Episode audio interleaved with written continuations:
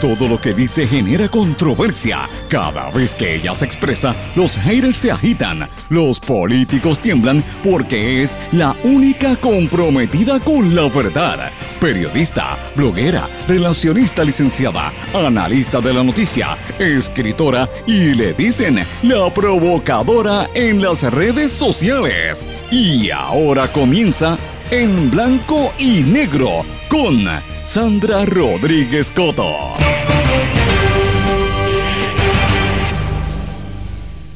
Autoridades federales investigan irregularidades en el Colegio de Médicos Cirujanos bajo el expresidente, el doctor Víctor Ramos. Bienvenidos a su programa en blanco y negro con Sandra para hoy viernes 21 de octubre de 2022. Le saluda Sandra Rodríguez Coto. Esta es una exclusiva de en blanco y negro con Sandra. Las autoridades federales están a punto de intervenir con miembros del Colegio de Médicos Cirujanos de Puerto Rico. Esta investigación viene desde hace tiempo y hoy vengo con el detalle completo de qué está sucediendo y qué es lo que va a suceder con el expresidente de esa institución. Con más de 9 millones de dólares en contratos, compañía allanada ayer por las autoridades federales, esta empresa tiene cinco acuerdos sufragados con fondos federales. Lleva tiempo y no ha terminado la pesquisa que motivó el allanamiento en la casa y en el bufete de Pierluisi y CERN. Mientras tanto, el gobernador dice, no me preocupa en lo más mínimo el allanamiento en la casa y en el negocio de su primo y de sus parientes. Presidente Biden prorroga por un mes la declaración de desastre en Puerto Rico por el paso del huracán. La OSIF investiga a empresas que financian equipos de placas solares. Comisionada Natalia Sequeira invitó a los consumidores que entiendan que pagar las tasas de interés demasiado altas deben querellarse. Senado derrota medida que buscaba eliminar el nepotismo cruzado. El proyecto buscaba evitar la presión que ejercen figuras de poder como jefes de agencia o alcaldes para lograr que contraten a sus parientes fuera de dependencias en las que trabajan enviarán a Estados Unidos algunos de los migrantes dejados a su suerte en Puerto Rico, en la isla de Mona. Listos para más aumentos en las tasas de interés, dice el presidente del Banco Oriental. Santurce bailará este domingo al son de Maelo con la reapertura de la Casa Museo Ismael Rivera. Y venimos con varias noticias importantes de lo que está ocurriendo en los Estados Unidos de cara a las próximas elecciones de medio término, la información económica y lo que está ocurriendo también en América Latina y en Europa, entre otras noticias, hoy en blanco y negro con Sandra. Este es un programa independiente, sindicalizado, que se transmite a través de todo Puerto Rico en una serie de emisoras que son las más fuertes en sus respectivas regiones, también por sus plataformas digitales, sus aplicaciones para dispositivos móviles y redes sociales. Estas emisoras son la cadena WIAC, que la componen WYAC 930 AM Cabo Rojo Mayagüez, WISA WISA 1390 AM en Isabela y WIAC 740 AM en la zona metropolitana. También nos escuchan por WLRP 1460 AM Radio Raíces, La Voz del Pepino en San Sebastián y por X61, que es el 610 AM, 94.3 FM, Patillas, Guayama y toda la zona del sureste y este del país. Vamos de lleno con los temas para el día de hoy. En blanco y negro con Sandra Rodríguez Coto. Muy buenas tardes, bienvenidos a esta edición de En Blanco y Negro con Sandra. Hoy terminamos una semana que ha sido sumamente intensa y lo vamos a escuchar aquí a continuación. Tenemos una gran cantidad de información que vamos a compartir con ustedes. Tengo que comenzar diciendo que la noticia principal que todo el mundo ha estado discutiendo en Puerto Rico, sin lugar a dudas, es lo que ocurrió ayer cuando nosotros acabábamos de terminar el programa, que fue la incursión federal en las propiedades, o sea, la oficina y la casa de unos parientes del gobernador, que el gobernador dijo que son parientes lejanos, realmente son unos primos que también, más allá de ser parientes, tenían vínculos políticos y económicos con el gobernador y trabajaron en su campaña a la elección. Esto sin lugar a dudas ha sido el tema, la comidilla en horas de la tarde de ayer, en horas de la noche y hoy, toda la mañana, ha sido el tema de discusión a nivel mediático en, en términos generales, porque es otro nuevo jamaquión en la contienda y en, la, en el en el mundo político relacionado a figuras, en este caso del Partido Nuevo Progresista, porque fíjense cómo hemos empezado con eh, la, la ex gobernadora, ahora mismo acusada federal, Wanda Vázquez, y el gobernador, el incumbente, todo el entorno cercano a su campaña. Ya son tres casos los que tiene bien calientes. El primero fue su amigo del Super PAC, Joey Fuentes, que levantó las manos, y ahora primos y que eran también miembros de su eh, campaña siendo, ¿verdad?, allanados por una investigación federal. Pero vamos a hablar de eso un poquito más adelante. Tengo que venir con un tema distinto, que es el que acabo de discutir en los titulares eh, que les acabo de decir que los federales están en la calle y están investigando múltiples, múltiples aspectos y múltiples actos de aparente corrupción. Mis amigos, ustedes escucharon en los titulares que dijimos que viene una investigación federal que está bien acelerada y que ya se anticipa que podría haber una incursión federal.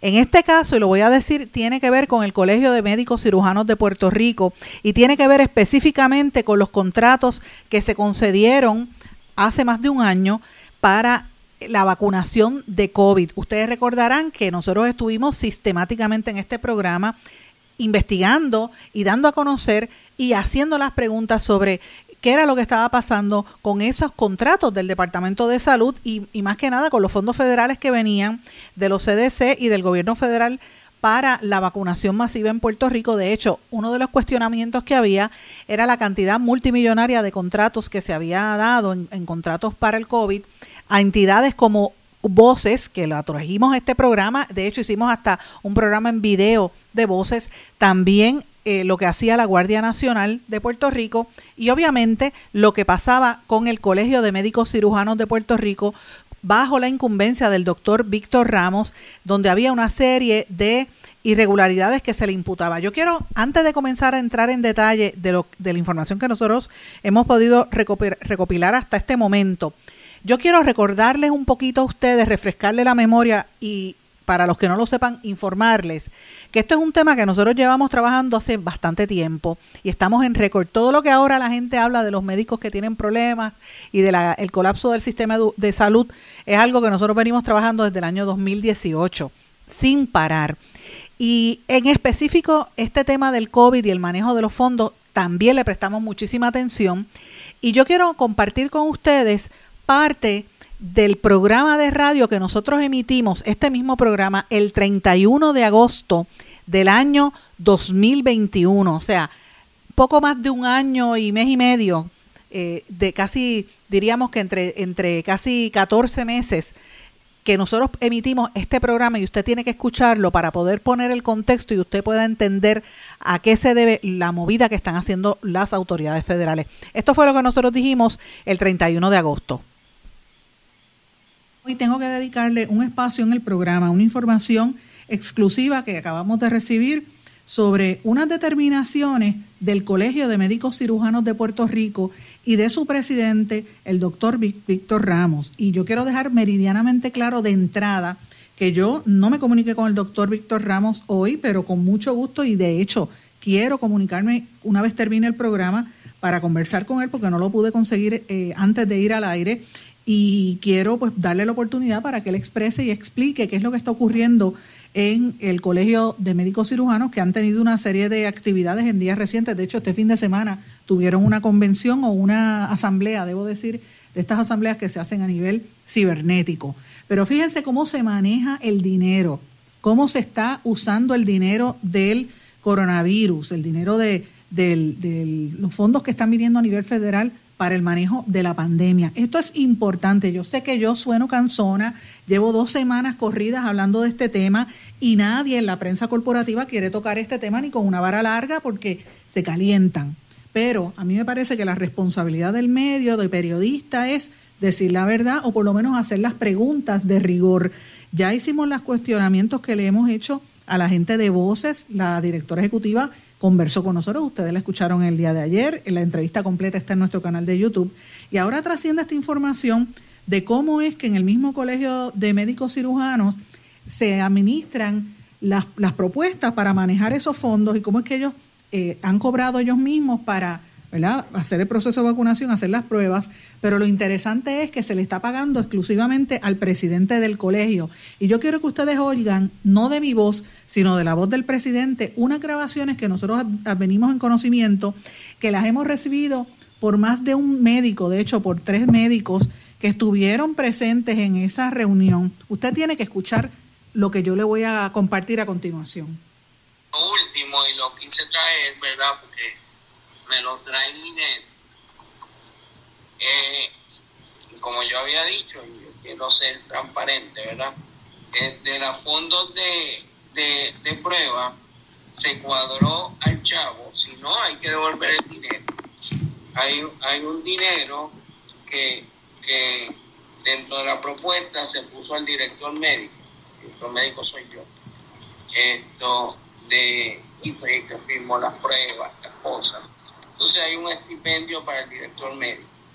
Eh, la, y eh, tanto en esta como en la de vacunación, porque requiere que haya un director médico la, los requisitos para poder solicitar la, el grant. Y habíamos, yo había dicho que, hasta ahora no había ningún estipendio. Si ustedes aprueban que yo reciba el estipendio, se recibe, si no, se tiene que devolver a ese, eh, eh, ese, ese dinero, ¿verdad? Pero cuadramos todo el dinero que hay en la en la, en la propuesta de prueba no hay que devolver nada. Yo sé de, por ejemplo, un grupo que tuvo que devolver 4.5 millones, la mitad. O sea, le habían dado la mitad y no le dieron la otra mitad porque no había gastado los 4.5. Nosotros gastamos los 398 mil y lo cuadramos, incluye el reembolso para, para que, que serían para el colegio, porque el colegio los ha pagado pero son eh, cosas que tuvieron gasto en la escuela, básicamente como, como 40 mil dólares. Ese audio que ustedes escucharon es la voz del doctor Víctor Ramos y cuando él habla de, del dinero que hay que devolver es el dinero que asigna el gobierno federal a través del Departamento de Salud para que los grupos médicos, las organizaciones de base comunitaria, etcétera, administren el tema de la vacuna. Eh, cuando él dice, yo sé de un grupo que tuvo que devolver 4.5 millones, señores, ese es el grupo que nosotros dijimos la semana pasada, que lo dijimos este fin de semana y que ayer tuvimos la entrevista con ese grupo, me refiero a Voces, la coalición Voces de vacunación, que le habían dado casi 11 millones, eh, casi 10 millones de dólares en contrato y tuvieron que devolver 4.5 millones. La presidenta y CEO de Voces decía que no era que habían devuelto 4.5 millones, sino que eh, como no lo utilizaron y le cambiaron la verdad, los requisitos, le dijeron que tenían que hacer otras cosas en vez de abrir centros de vacunación porque se lo dieron, se lo asignaron a la Guardia Nacional, pues entonces el gobierno no le desembolsó la mitad de esos fondos. A Esa parte que ustedes están escuchando ahí pueden buscarlo en nuestro blog de En Blanco y Negro con Sandra con la fecha del 31 de agosto del año pasado. ¿Por qué traigo esto a colación, señores? Porque las autoridades federales se han mantenido investigando las, eh, ¿verdad? las acciones del Colegio de Médicos Cirujanos de Puerto Rico y la información que tenemos es que han estado citando eh, y la investigación incluye, como acabo de mencionar, FBI, también la Oficina del Inspector General e incluso el Departamento de Justicia Estatal y Federal. Confirmé con el secretario de Salud, Carlos Mellado, que él había hecho unas referido hace unos meses, y esto no es noticia nueva porque ya lo habíamos dicho aquí hace varios meses, que él había estado haciendo unas auditorías y unas investigaciones internas y que había hecho unos referidos y que si los tenía que, que decir públicamente los iba a hacer y los dijo en este programa, ustedes lo recordarán, eso no es noticia nueva. Lo que es nuevo es de dónde es que vienen estos referidos y por qué y el hecho de que se están moviendo en estos días. Si no es hoy, temprano la próxima semana va a haber movida de las autoridades federales, específicamente por el manejo de las pruebas COVID y por los contratos que se habían dado en aquel momento. En aquel momento, el presidente del Colegio de Médicos Cirujanos, Carlos eh, Víctor Ramos, el doctor Víctor Ramos, se había autoasignado un contrato por, eh, creo que era cerca de 12 mil dólares como director médico, le pagaba, perdón, 15 mil dólares como director médico y le pagaban 12 mil dólares a la entidad supuestamente por el alquiler de parking a la gente que viniera a hacerse las pruebas. Así que hay una serie de señalamientos en torno al manejo de estos fondos federales. También hay investigación sobre el manejo de unos fondos federales relacionados a el programa de la telemedicina que habían impuesto a que los médicos cogieran unos, unas certificaciones para poder dar los cursos de telemedicina y esa es otra de las áreas. Así que estamos hablando de vacunas y de telemedicina. Señores, tenemos toda la información de los que están vinculados en esta investigación, que son una serie de eh, importantes galenos. La información que tenemos hasta el momento es que empleados del Colegio de Médicos Cirujanos han estado cooperando con las autoridades y que hay algunos médicos que se han virado, que estaban con el grupo del el anterior presidente y aparentemente levantaron las manos y están dando a conocer información. Así que esto tiene que ver específicamente con el tema de la vacunación y otros asuntos de índole, político partidista y cómo, y cómo era que el Colegio de Médicos Cirujanos se convirtió en un centro donde se manejaba prácticamente la campaña del Partido Demócrata en Puerto Rico. Así que eh, de eso es que se trata, es parte de esto de lo que está investigando la Fiscalía Federal. Pero mis amigos, ese audio que ustedes escucharon ahí de cómo fue que se organizaba y cómo el mismo presidente hizo que la Junta del Colegio de Médicos votara a favor de él para él mismo pagarse con el dinero del COVID. Ese no fue el único audio que nosotros compartimos. Nosotros también revelamos en este programa el 17 de septiembre del año 2021 y posteriormente el día siguiente, el 18 de septiembre, en nuestro programa de vídeo cuando los hacíamos los fines de semana, que revelamos un audio donde evidentemente se demuestra la actitud que raya en la ilegalidad y en la falta de respeto y de ética profesional que imperaba en el Colegio de Médicos Cirujanos en Puerto Rico. Eh, y nosotros, quiero dejarlo meridianamente claro para los que tengan duda, nosotros venimos investigando salud desde hace muchos años, desde que estaba el secretario Rafael Rodríguez Mercado, luego bajo Concepción Quiñones del Hongo, luego bajo Lorenzo González y ahora bajo el doctor Mellado.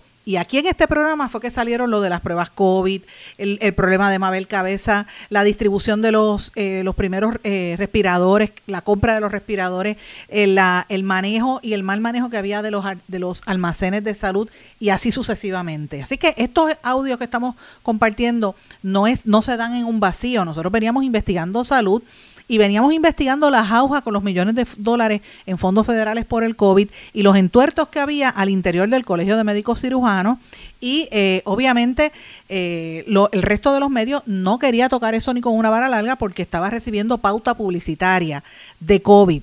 Así que fíjense cómo es la desinformación de toda esta situación. Yo quiero recordarles también que en esa época hubo una controversia porque en el Colegio de Médicos Cirujanos ellos intentaron crear su propio plan médico e incluso intentaron adquirir el plan médico de una compañía que se llamaba Molina Healthcare. Esa aseguradora tuvo que cerrar y eh, obviamente la forma en que el Colegio de Médicos intentó hacer un takeover, eh, obviamente pues deja mucho que desear y fue de la propia voz del doctor Víctor Ramos cuando dijo esto que yo quiero que ustedes escuchen.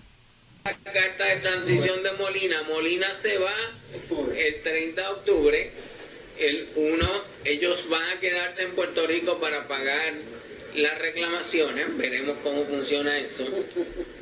Se supone que para el 1 de noviembre las vidas estén repartidas según los médicos y las cosas entre los otros cuatro planes pero hasta el 30 de octubre. La realidad es que Molina pretendía vender su vida a Triple S. ¿Cómo funcionó esto, Molly? Nosotros, a Roberto se le ocurre que tal vez podíamos comprarle la licencia a Molina para lo de CMC. Nosotros le solicitamos a Molina la posibilidad de... Eh, y ellos nos dijeron que teníamos que firmar un non-disclosure agreement le mandamos que sí, que no había problema. Todavía estamos esperando el non-disclosure agreement. Así que ellos no querían bregar con el colegio médico. Así que, dado que ellos nunca han bregado desde que llegaron aquí, el presidente del colegio médico y la comisionada residente de Puerto Rico en Washington le escribió a CMS preocupado porque Molina quería, quisiera vender las vidas y CMS les mandó un marrón de que no pueden vender la vida. ¿Quisiste cooperar? Pues. Esto. Y la realidad es que Molina, sin las vidas, no vale nada para otra aseguradora. Porque lo único que tiene es la licencia y par de software allí. Porque los edificios son todos alquilados. Así que, que eh, así que se van a ir más que con los que se ganaron en estos años y no vendiendo las vidas que no son de. Una ese audio lo que a lo que se refería era de un momento en donde la aseguradora Molina Healthcare estaba tratando de entrar al mercado, ¿verdad? Y estaba tratando de, de, mantenerse en el mercado de Puerto Rico y no lo pudieron hacer y ellos empezaron a tener problemas. Y ahí es cuando el Colegio de Médicos Cirujanos intenta crear su propio plan médico e intentaron, como quien dice, presionar para que Molina le cediera los, los, pacientes que tenía, que ellos le llaman las vidas. Como Molina no lo hizo y Molina empezó a, a negociar en aquel momento con Triple S, Mire lo que dice este expresidente del Colegio de Médicos de su boca, eso no lo digo yo, eso lo dijo el doctor Víctor Ramos, que movió los hilos que tenía con la comisionada residente para ir al gobierno federal para castigar y, y que le impusieran sanciones a Molina Healthcare. ¿Y por qué la comisionada residente interviene en esto? Pues mire, bien sencillo. El cabildero que tenía el Colegio de Médicos Cirujanos el amigo Francisco Domenech, que fue hasta el director de campaña de Jennifer González. Ese es el vínculo que hay allí. Eh, aparte de que el eh, Domenech estaba con el Partido Demócrata y el Partido Demócrata de Puerto Rico hizo hasta actividades en el Colegio de Médicos Cirujanos y había una relación casi simbiótica entre este expresidente, doctor Víctor Ramos, la oficina de la comisionada residente, Jennifer González emple y los empleados de eh, Politank, que es la compañía del cabildero eh, y, y, ex director de campaña de Jennifer González, Francisco Dómenes, que creo que también ahí está eh, Kenneth McClintock trabajando, pero por lo menos en aquel momento lo que habían trascendido eran los nombres de Kenneth, de perdón, de, de Francisco Dómenes, de la comisionada residente Jennifer González y de el presidente del Colegio de Médicos. O sea, él admite como que, que opera como si fuera o que operaba como si fuera una organización de crimen de crimen de crimen una entidad de crimen organizado para mover a que las agencias federales adelantaran el cierre de la aseguradora Molina Healthcare. Y como Molina no le vendió las, vidas pues dijo pues vamos a, a utilizar a la comisionada residente que aparentemente fue la persona que llamó para que hicieran la, el gobierno federal entrara a a perseguir a Molina Healthcare, que finalmente se tuvo que ir del mercado de Puerto Rico. Y dígame usted si esto no es unas violaciones a leyes federales o que actúan en casos que se les aplica el Racketeer Influence and Corrupt Organizations Act, que es el RICO Act, organizaciones de, de, de naturaleza criminal donde utilizan el poder político de la comisionada, en este caso, y a través de sus cabilderos para mover unos intereses económicos, en este caso del Colegio de Médicos Cirujanos.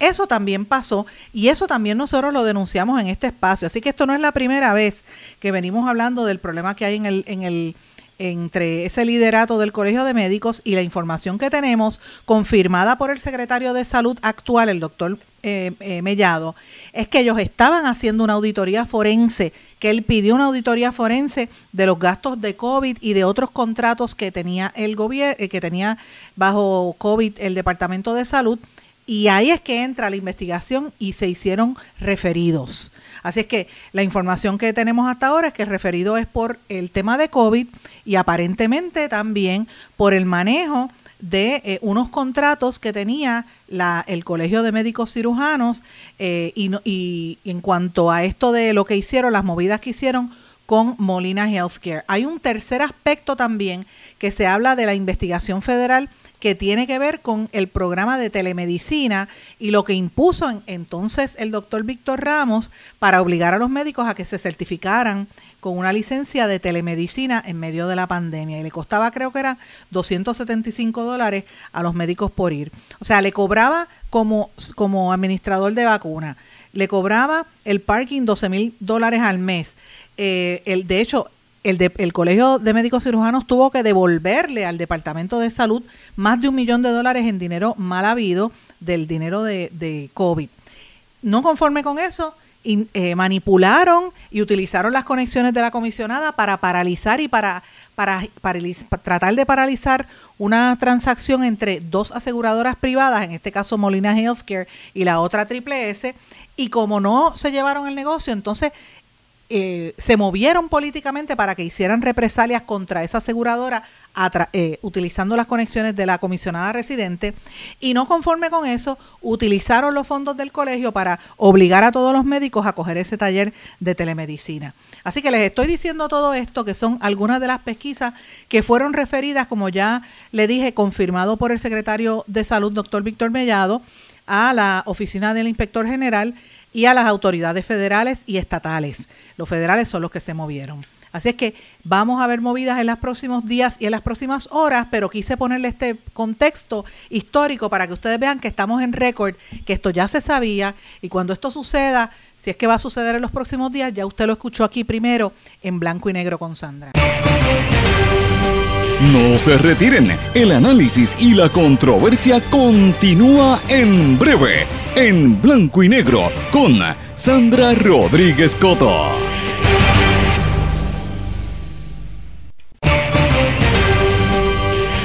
Y ya regresamos con el programa de la verdad, en blanco y negro, con Sandra Rodríguez Coto.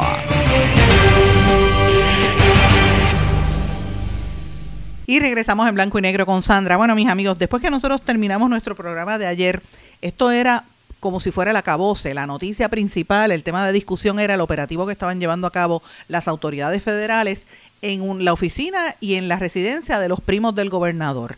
Y esto pues evidentemente tiene una carga política y noticiosa sumamente importante porque se trata de figuras muy allegadas al Ejecutivo, no solamente por su relación familiar, sino porque también eran miembros bien cercanos de la campaña del gobernador y los vínculos que tenía, por lo menos uno de los hermanos, con asuntos bien conflictivos. Por un lado, los contratos que ambos tienen con el Departamento de la Vivienda, que controlan el negocio de los eh, del manejo de los residenciales públicos, porque eso es un negocio multimillonario que las compañías que administran los, los, residenciales, los caseríos, siempre se pelean cada vez que hay cambio de gobierno porque son millones largos esos contratos. Así que será un tema importante, pero por otro lado, recuerden también que ahí está el individuo Walter Pierluisi, que fue el primo que inició el que el, del problema de Sol y Playa, el edificio en el área de allá de, Rincón. Así que estamos hablando que eran los elementos eh, precisos para, para que esto fuese un escándalo. Y él es el segundo escándalo corrido de la, de, la que rodea y, o que se acerca al gobernador, porque el gobernador, recuerden que su mano derecha, su amigo del alma, levantó las manos y se declaró culpable. Joey Fuentes en el, en el en el caso que tiene que ver con la, el financiamiento de campañas políticas bajo un super PAC. Eh, y está, eh, se levantó las manos, o sea, él, se declaró culpable y ahora dos de los miembros más cercanos de su comité de campaña y que son primos, pues evidentemente también están eh, siendo investigados a nivel federal. O sea, el gobernador, por más que trate de, de decir que esto es algo tranquilo, por más que trate de decir que esto no, no tiene un impacto real, lo tiene porque estamos hablando de sus primos, de sus, de sus, eh, ¿verdad? Su relación más cercana y recordemos que esto lo habíamos dicho anteriormente, en la estructura política del Partido Nuevo Progresista, eh, el Walter Pierluisi era el director político de la campaña de, del gobernador y Eduardo Pierluisi era el director de Avanzada. Estas fueron las expresiones que hizo el gobernador en medio de todo esto trató de distanciarse como si el pueblo le fuera a creer. Esto fue lo que dijo el gobernador. Punto, eh, por lo que vi en los medios, estamos hablando de la residencia de Eduardo Pierluisi, quien es un pariente mío, específicamente su padre, Walter Pierluisi, que en paz descanse, era primo hermano de mi padre. Así que pues somos primos terceros, eh, así que confirmo que sí es pariente, pero no tengo información alguna sobre el motivo del allanamiento, quién es la tarjeta o el objetivo de esa investigación que aparente, eh, aparentemente está en curso. No tengo detalle alguno. No, no, y esa no es la práctica de, la agencia del, FBI. Eh, pero lo que sí puedo decir es que mi administración siempre coopera plenamente con las autoridades federales de ley y orden, sin excepciones. Así que en ese asunto, que otra vez no tengo eh, información alguna, al igual que en cualquier otra investigación eh, federal, mi administración eh, va a cooperar a cabalidad. ¿No le preocupa de forma alguna la cercanía de él en términos eh, sanguíneos? Es lo más mínimo porque otra vez, pues otra vez no tengo los detalles de ese asunto, no sé ni tan siquiera quién es que están investigando, pero no, en lo más mínimo. ¿Te ha visitado esa propiedad? No me he comunicado con él, eh, no. Lo que sé es lo que vi en los medios y, y lo que les estoy diciendo ahora. ¿Le preocupa ¿Te ha visitado esa propiedad antes? ¿Ha estado allí en esa propiedad? No, no he estado nunca en esa propiedad. Señores, el gobernador por más que trate de distanciarse, no lo va a lograr porque son gente muy cercana, ya lo dijimos, eran miembros de su comité de campaña. Pero hay unos elementos adicionales, como dije, hay mucho interés económico cada vez que hay cambio de gobierno por manejar las cuentas que administran, ¿verdad?, los, residenciales públicos del país. Pues ya se, se, se corrobora que la empresa American Management and Administration Corporation que fue allanada ayer por las autoridades federales que dirige Walter Pierluisi y Eduardo Pierluisi Incern, tiene cinco contratos que se pagan con fondos del Departamento de Vivienda Federal HOT en inglés y que ascienden por lo menos a 9.4 millones de dólares. Estos son los primos que fueron parte de la campaña, ¿verdad? Así que esto es parte de la información que está trascendiendo durante el día de hoy. Ayer cuando allanaron la, ¿verdad? la oficina, llegaron dos abogados muy prominentes eh, a, representarlos públicamente. Uno era el licenciado Ferrer y el otro es este Osvaldo Carlos, que es mediático. Así que para tratar de controlar un poco lo que estaba pasando, el ex fiscal federal Osvaldo Carlos, pero de lo que se trata aquí es de millones de dólares en contratos, ¿verdad? Eh, con, con residenciales públicos. Y eh, no se sabe hasta ahora si el FBI ha hecho requerimientos. La información que ha trascendido hasta ahora dice que no, pero eh, lo que sí se ha confirmado es que esta pesquisa lleva tiempo y que no ha terminado. ¿Sabe? Esto está apenas comenzando. Eh, y esto lo confirmó Limari Cruz Rubio, que es la portavoz del FBI para Puerto Rico y las Islas Vírgenes. O sea que esto es algo que ya se venía trabajando y que es parte de las pesquisas. Por eso es que eh, usted nota que ha habido como que, aunque ha habido comparecencias públicas, hay como un silencio en el PNP. Y es por eso, porque saben que están en la calle y de hecho todavía faltan las acusaciones que vienen en casos que todavía eh, se dice que viene otra nueva ronda de arrestos. Pero hay casos pendientes como el de Tata Charbonnier y otros que vienen en camino. O sea que todavía falta muchísimo más. Pero mientras tanto el gobernador sigue con la actitud de que esto no importa, de que esto eh, pues él, él no sabe nada y que pues son parientes, pero como tratando de distanciarse. Mientras tanto, tiene el agua al cuello. Ayer estuvo en Puerto Rico. Fíjate qué cosa más increíble. Lo arrestan, intervienen con los primos y estaba en Puerto Rico la secretaria del Departamento de Energía de los Estados Unidos, Jennifer Granholm, que de eso eh, tuvo una reunión eh, a puerta privada con el gobernador y fue como una visita de, de pisada de mosca, pero a la misma vez a supervisar el problema que hay energético eh, y, llamó poderosamente la atención esa reunión que ella está dando, la, la, supervisión directa que está dando allí. Tengo que decir también que relacionado a esto, el presidente de los Estados Unidos, Joe Biden, ha prorrogado por un mes más la declaración de desastre en Puerto Rico después del paso del huracán, duplicando a la vez el dote económico para mitigar las consecuencias de este temporal. Esto es uno de los anuncios que está dando la Casa Blanca eh, para extender el término que la gente pueda pedir ayudas. Pero, mientras tanto, FEMA se está poniendo un poquito difícil. He estado recibiendo llamadas y mensajes de muchos de ustedes radio escuchas diciéndome que, que la situación con FEMA está difícil y lo confirma hoy en diferentes medios noticiosos que FEMA deniega extensión de seis meses en el pareo de costos compartidos eh, y eh, solamente aprobaron una extensión de 30 días. Y el problema también es que deniegan, mucha gente va a buscar la ayuda y no, no le contestan. Así que esto es una, un planteamiento sumamente serio. Pero nos tiene que poner a pensar también, ¿verdad? Hasta dónde llegamos con, con, con esta, con esta actitud del, del, del gobierno de no, no asumir un mayor control y, tratar de que, de que se ayude a la gente que está pasando la mala. Hay mucha gente pasando muchas necesidades. Pero es que en, en, el, en general es una actitud es una actitud de, de, qué sé yo, como que como si Puerto Rico no importara. Eh, y esa es la, y, de, y de secreteo, en términos generales, que es lo que impera en la administración de, de Pedro Pierluisi. Y no es en este único tema. En todos los temas. Escuchen cómo el gobernador le respondió a la prensa cuando le hicieron unas preguntas específicas sobre el proceso de la alianza público y privada en Puerto Rico. Esto fue lo que dijo el gobernador.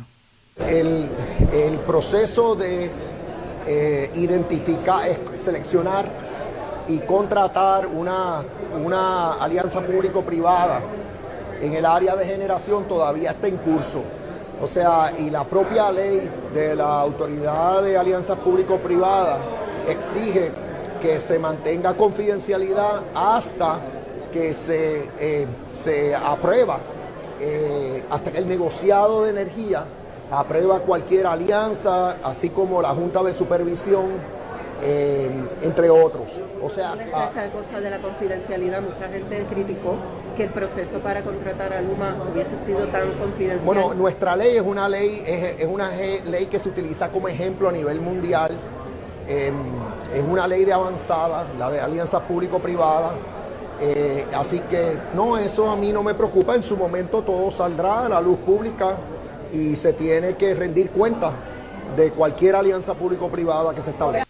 Exacto, en su momento todo saldrá, como pasa después que le ve el rabo al perro, ya usted sabe que es macho, por no decir lo que usted sabe que es el, refrán eh, popular en, nuestro país. Mire, ese es el problema que tenemos, porque ahora mismo, hace dos días, el, el director de la Alianza Público-Privada tuvo que decir en la Cámara de Representantes, en unas vistas públicas, que no tenía la capacidad para supervisar los contratos que se han dado hasta ahora, que todo el dinero que se le paga a esa, esa oficina es para nómina pero no pueden supervisar los dos contratos básicos, que es el de Luma, la privatización de energía eléctrica, y el segundo, el de los, el aeropuerto. Y esto se da en medio de una discusión que se plantea la privatización de las cuevas de Camuy que ni siquiera el alcalde sabía que eso estaba pasando. Así que fíjense la actitud del gobernador como que pues cuando sea, pues la gente se enterará.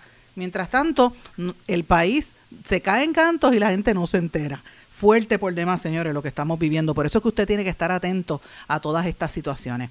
Quiero mencionar otro tema también que me pareció importante. La comisionada de instituciones financieras, Natalia Sequeira, está haciendo una exhortación al consumidor puertorriqueño. Si usted ha hecho un contrato de arrendamiento o financiamiento para que les instalen los sistemas de energía solar, las placas solares en las casas o en sus negocios, y usted entiende que lo han cogido de bobo o que le han hecho unos términos que son irrazonables, le está pidiendo que se comuniquen con la OSIF porque ellos están investigando y que al presente una ley eh, no establece un tope de lo que es el financiamiento, ¿verdad?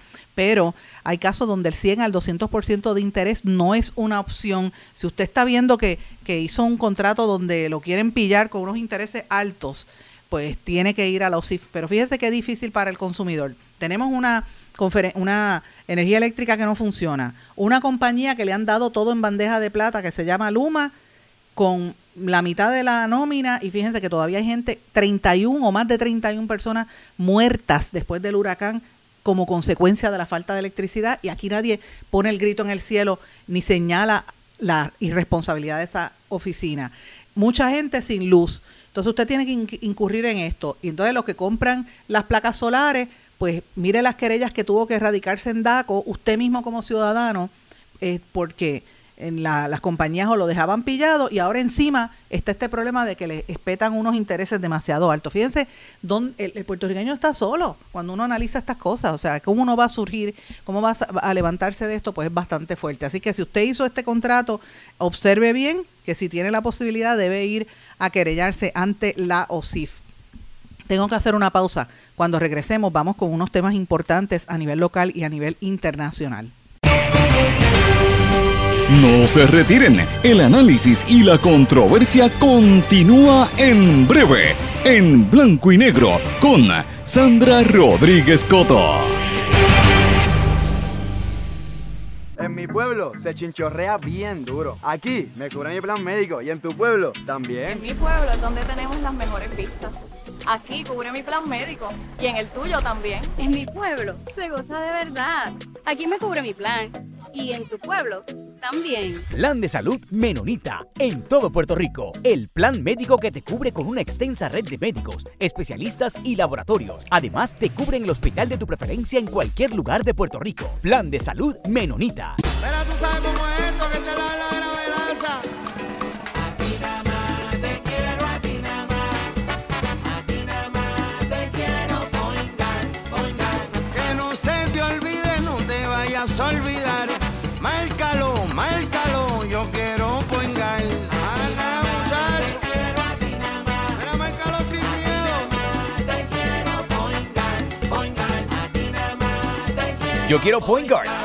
Guard.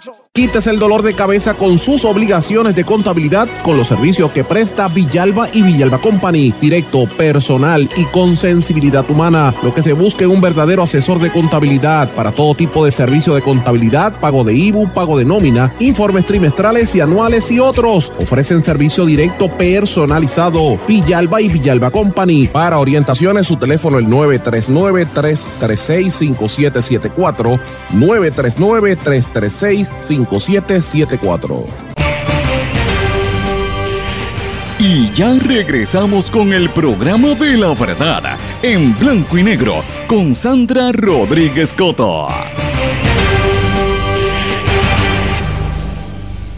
Regresamos en blanco y negro con Sandra. Bueno, mis amigos, para que ustedes vean cómo los políticos se protegen entre sí a la hora de hablar de la corrupción el Senado derrotó una medida que buscaba eliminar el nepotismo cruzado. Se trata del proyecto 114, que buscaba evitar la presión que ejercen a veces las figuras de poder, a veces son los jefes de agencia o el alcalde, cuando dice, mira, eh, ya, el alcalde de un pueblo viene y llama al secretario de salud a la secretaria de la familia, le dice, mira, acomódame por allí a fulanita, que es mi prima, o a sutanita, que es mi esposa, o mi hija, y viceversa.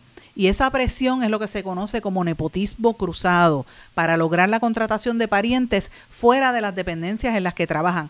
Este problema es corrupción porque, señores, no le permite oportunidades a gente que quizás eh, podrían hacer un mejor trabajo, gente con méritos para lograr esos puestos en las agencias de gobierno, pero no como acomodan un familiar, pues ahí se fastidia. Este proyecto lo presentó la, la senadora del proyecto Dignidad, Joan Rodríguez Bebe. Y en este espacio, y a mí me gusta ser bien honesta en estas cosas, y, y, lo digo, hemos criticado posturas de esta senadora, sobre todo las posturas más conservadoras al momento de, del tema del, del aborto y otros asuntos que ha sido francamente hasta irrespetuosa en la manera incluso hasta que se proyecta. Pero cuando hace algo que es importante, también lo vamos a aplaudir. Y esto me parece a mí que es un proyecto importante, eh, lo que llaman el nepotismo cruzado, que ella trató de, de, eliminar, ¿verdad? Eh, y esta medida se la colgaron. Yo creo que esto, pues, me parece a mí que fue, eh, obviamente, una falta de respeto. En esa, en esa medida, la, para que sepan, la apoyó el Partido Independentista Puertorriqueño y los miembros de Victoria Ciudadana, así como el senador independiente José Vargas Vidot, porque saben que eso del nepotismo cruzado existe, pero este, evidentemente la mayoría del Partido Popular y del PNP le pasaron el rolo. Eh, y me parece que esto es una medida que debió haber sido considerada porque es la única forma que se va a empezar a sanear el sistema público porque se protegen entre sí. Pero los políticos quieren seguir manteniendo su control para poder acomodar en las agencias a la gente que ellos quieren. Ese es el problema. Por eso que Puerto Rico no va a echar hacia adelante. El problema somos nosotros mismos. Esa es la realidad. Bueno, y digo, digo nosotros mismos porque si usted vota por esa gente, pues usted está avalando que esas cosas pasen. Los sectores, eh, quiero mencionarle también que hay unas noticias que dieron a conocer que me pareció importante. Los sectores de, distintas áreas en Puerto Rico recibieron cerca de 40 pulgadas de lluvia en el mes de septiembre y, sobre todo en la zona central. Y esto lo, lo da a conocer el Servicio Nacional de Meteorología más de 35 pulgadas y casi 40 en algunas regiones es sumamente fuerte. Y esto pues añádale lo del paso del huracán Fiona, eh, y otros sistemas, el huracán Earl que trajo lluvias cerca de esta zona, la, unas vaguadas que han habido, los terrenos están sumamente saturados y esto pues es importante que la gente esté pendiente porque si usted vive en una zona que es así, se afectaría. Enviarán a Estados Unidos algunos de los migrantes dejados a su suerte en la isla de Mona. Debido a la magnitud del grupo, varios de los haitianos y dominicanos serán enviados a otros centros de detención eh, fuera de Puerto Rico y el, expertos en migración y en el proceso de solicitud de asilo explican, ¿verdad?, cómo va a ser esto. Es bastante complejo. Señores, también desestiman la demanda. Esto es en otro tema que me pareció interesante. Ustedes recuerdan la Miss Mundo del 2016, Stephanie del Valle. Había una demanda contra ella y contra la corporación Reignite por el presunto fraude en medio de la planificación del concurso de Miss World 2021. Pues la demanda fue desestimada. Eh, a paso lento la vacunación contra la influenza en Puerto Rico. eh, muchos puertorriqueños no se han querido vacunar contra la influenza porque tampoco se quieren vacunar contra el COVID-19 o el enfoque es el COVID y pues el Departamento de Salud está levantando la voz con de alerta porque la influenza es una de las causas grandes también de enfermedad e incluso de muertes en Puerto Rico, así que hay que tener cuidado. Listos para más aumentos en la tasa de interés, los, invito a que busquen esa historia, creo que salió en el Nuevo Día. El presidente de Oriental Bank explica el impacto que va a tener a nivel local las movidas que está haciendo la Fed y eh, las pérdidas también, lo que se prevé de una recesión que podría venir para los Estados Unidos. Se registra un récord económico en el turismo. La industria experimentó un aumento de 16% en los ingresos fiscales para el año 2021 y esto lo, emite en un comunicado de prensa del gobernador y lo destaca Eiboricua, que también pues los invito a que lo busquen, me parece importante. El sobrino de Ricky Martin acudió a su cita en fiscalía, él, él quiere seguir con este caso, acompañado de una técnica de asistencia a víctimas del Departamento de, de, Justicia, que Justicia le asignó desde que empezó la querella, pero ustedes saben que lo desestimaron porque la misma mamá de ese muchacho presentó unos audios donde decía que era eh, el muchacho se había, había, estado planificando para hacerle daño a su tío. Una noticia buena, eh, están anunciando la tercera edición del evento cultural dedicado a el sonero mayor Ismael Rivera, que abre este domingo al son de Maelo en el Museo de Arte Contemporáneo. Usted podrá también ir allí e ir a visitar la, la residencia donde vivía el intérprete salsero. Yo estuve una vez ahí eh, con un actor que interpretó a Ismael Rivera y la pasamos divinamente. Así que vayan, vayan por ahí. Este, esto lo está promoviendo el Instituto de Cultura y el Museo de Arte Contemporáneo también está anunciando una serie de talleres, arte y música durante este fin de semana. Quiero destacar unas noticias internacionales que me parece que son importantes.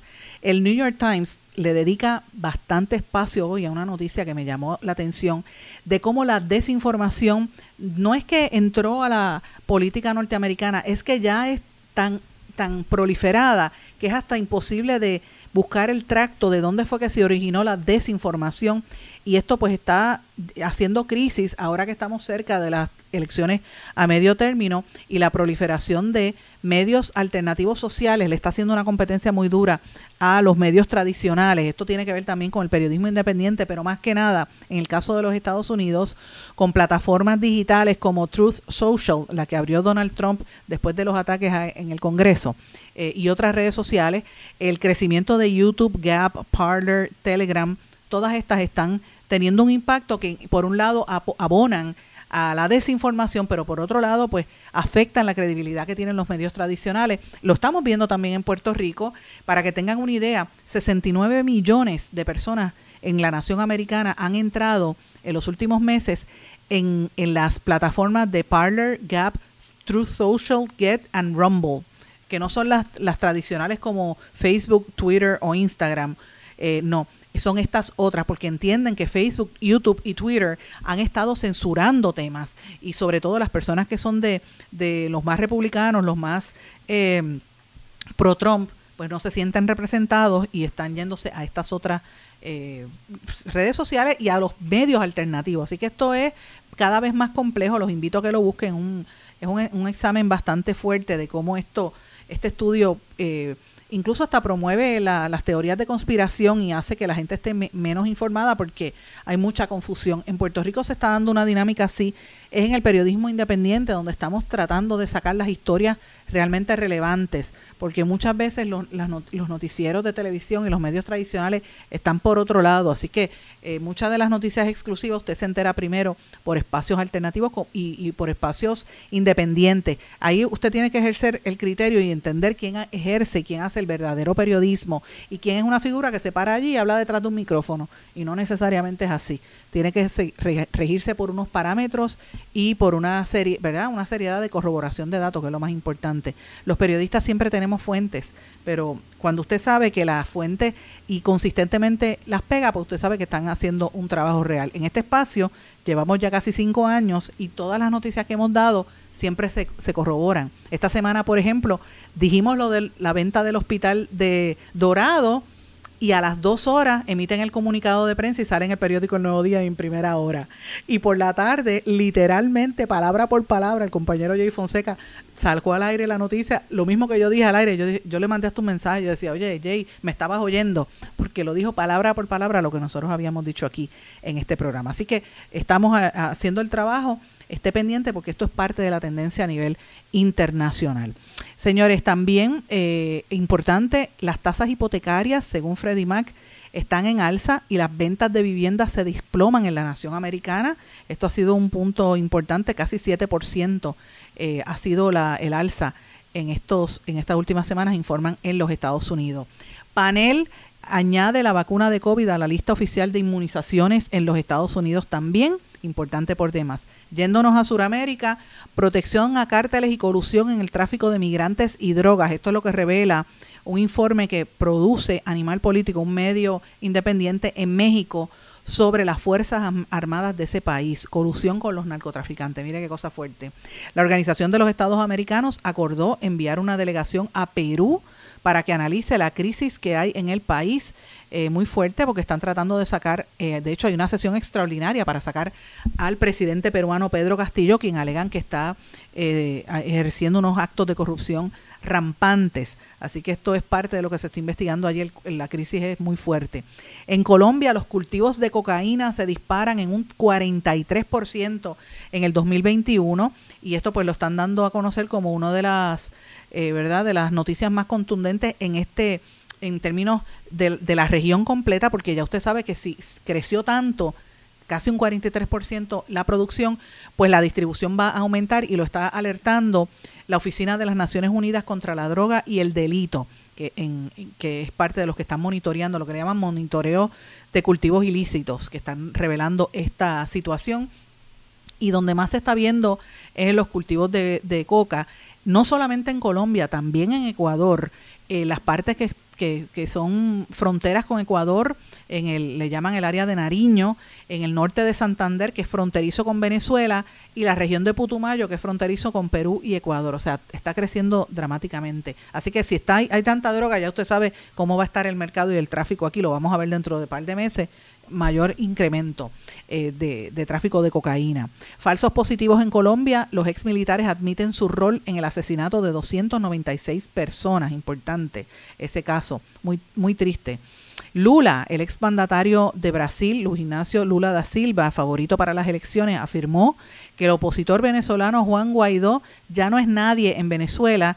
Eh, y recuerden que eh, Juan Guaidó Jair Bolsonaro, el incumbente en, Brasil, lo había respaldado, pero Juan eh, Lula da Silva dice que Juan Guaidó es un presidente ilegítimo y que no es nadie en Venezuela. Y si se fijan, a nivel global ni caso le hacen a este autoproclamado presidente.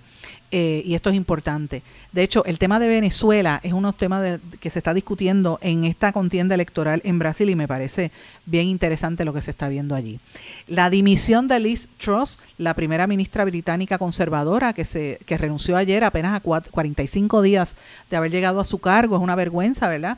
Porque no solamente es mujer, era, creo que es la tercera mujer eh, primera ministra, pero más que nada tan joven eh, ha cometido tantos errores. Ella prácticamente enterró a la reina porque ella llegó y a los dos días fue que la reina se muere, pero ha hecho una serie de errores y decisiones económicas que han tenido una que han perjudicado muchísimo y ya mismo ya se han abierto prácticamente la, la, competencia, como llame, como ellos llaman, abre las quinielas para la sucesión. Eh, uno de los que más está sonando es Rishi Sunak, que es de ascendencia de la India, ¿verdad? Pero eh, podría ser el primer ministro, un joven de 42 años que ha estado desde el principio alertando eh, las políticas de austeridad muy conservadoras de esta primera ministra por la cual tuvo que renunciar y esto ha provocado también una ola de, reacciones en Estados Unidos y en, en Europa. Y hablando de Estados Unidos, Elon Musk anuncia que está planificando recortar casi en un 75% la plantilla de empleados en Twitter, que la acaba de comprar, esto lo reporta The Washington Post, estamos hablando de casi eh, 7.500 empleados que va a sacar de Twitter para bajarlo a 2.000. Eh, y esto, eh, la idea de él es aumentar los ingresos en cuestión de tres años para enfocarse en las pérdidas que está teniendo Twitter ante lo que dije hace un ratito del crecimiento de estas otras plataformas.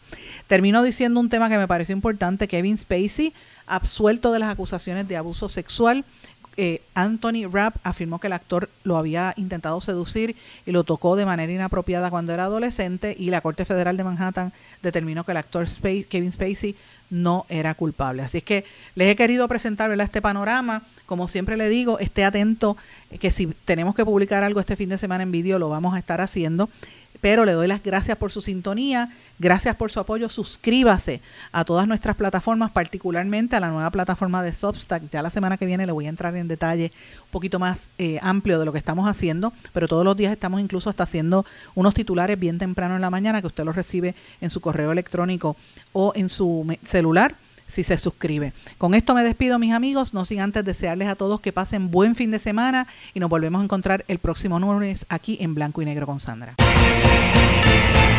¿Se quedó con ganas de más? Busque a Sandra Rodríguez Coto en las redes sociales o acceda a en blanco y negro.blogspot.com porque a la hora de decir la verdad solo hay una persona en la cual se puede confiar. Sandra Rodríguez Coto en blanco y negro.